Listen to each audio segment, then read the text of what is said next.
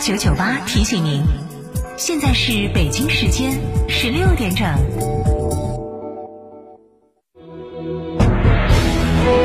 成都的声音，FM 九九点八，成都电台新闻广播。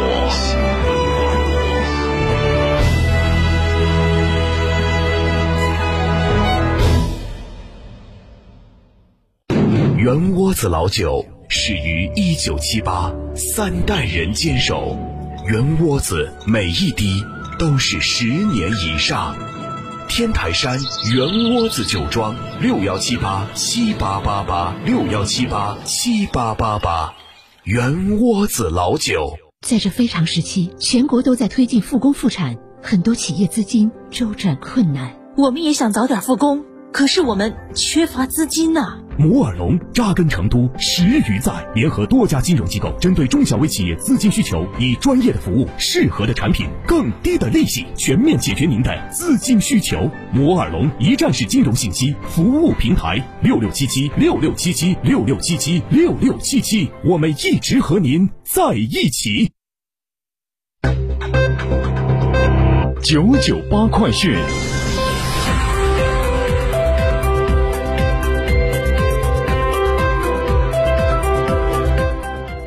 北京时间十六点零一分，这里是成都新闻广播 FM 九十九点八，我们来看这一时段的九九八快讯。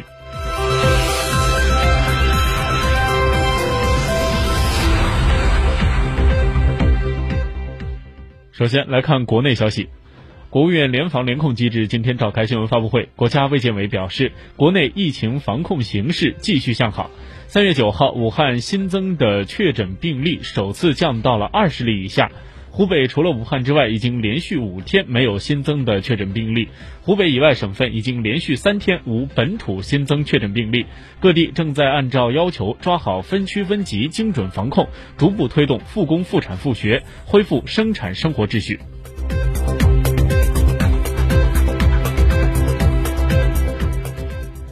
国务院联防联控机制今天举行新闻发布会，国务院扶贫办规划财务司司长黄燕介绍，中央财政扶贫的资金从二零一三年到二零一九年持续保持增长，年增幅达到了百分之二十一。今年中央财政专项扶贫资金至继续增长，这也是持续五年每年都大幅度增长。同时，国务院扶贫办要求各省要加大财政专项扶贫资金的投入，确保脱贫攻坚资金的需求。目前，省市县今年扶贫资金投入已经达到了两千亿元以上，同比上一年有一定的增长。此外，加快资金拨付，截止到目前，中央财政专项扶贫资金已经拨付了一千一百三十六亿元，确保资金尽快到位，确保脱贫攻坚的任务的完成。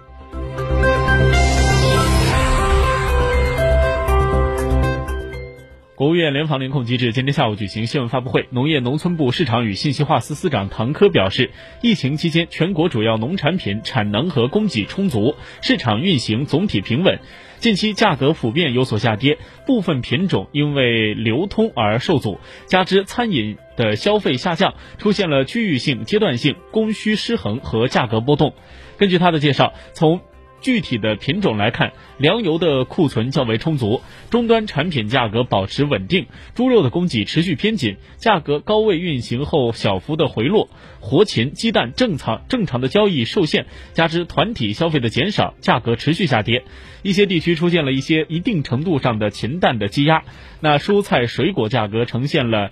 季节性的上行走势，部分的主产区冬春瓜菜出现了不同程度的滞销。那唐科表示，从后期来看，不少的农产品陆续进入到了春季上市的高峰，部分地区价格下行和滞销风险在加大。农业农村部将持续做好监测的预警和产销对接，促进市场平稳运行。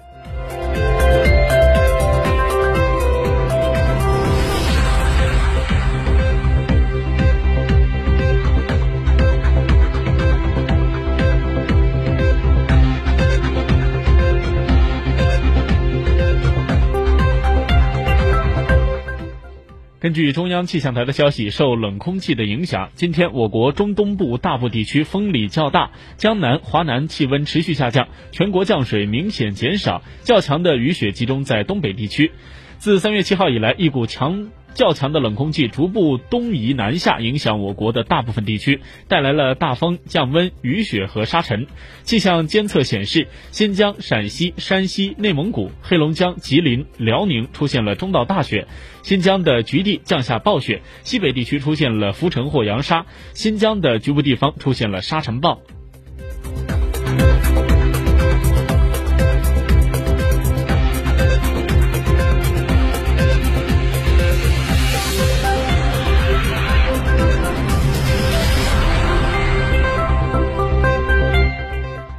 接下来把目光转向国际方面，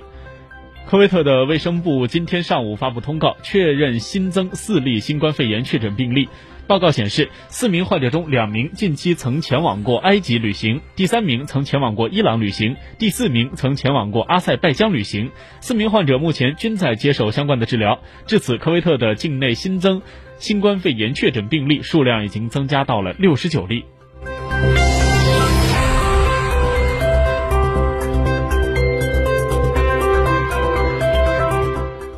当地时间十号，马来西亚卫生总监拿拿都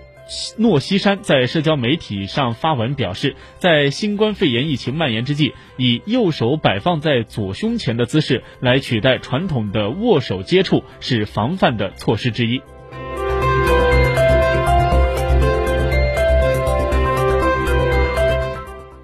截至北京时间三月十号的下午三点半，印度喀拉拉邦报告了六例新冠肺炎新增确诊病例，印度新冠肺炎确诊病例的人数达到了五十三人。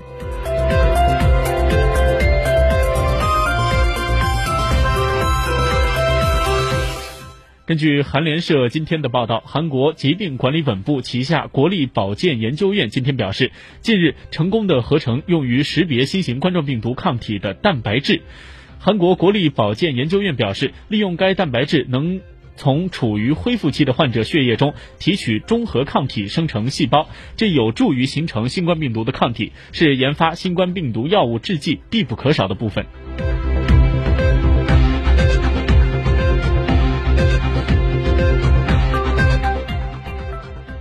根据韩联社报道，韩国中央防疫对策本部今天表示，首尔市老。九老区的一家呼叫中心出现了五十例感染新冠病毒的确诊病例，其中四十六人是呼叫中心的职员，其余四人是职员的家属。韩国中央防疫对策本部本部长全俊玉表示，四十六人都在呼叫中心所在的楼宇的十一层工作。该呼叫中心共有六百到七百名职员，从四号起就有人出现了新冠肺炎的症状。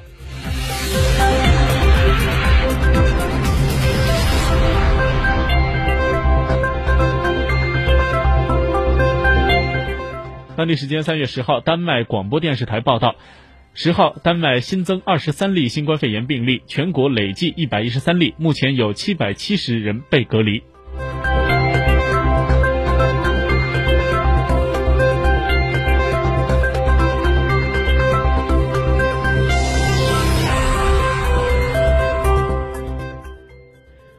根据喀布尔三月十号电，驻阿富汗美军今天证实已经开始从阿富汗撤出。驻阿富汗美军在声明中表示，根据美方同阿富汗政府发表的联合声明，以及美国与阿富汗塔利班签署的合。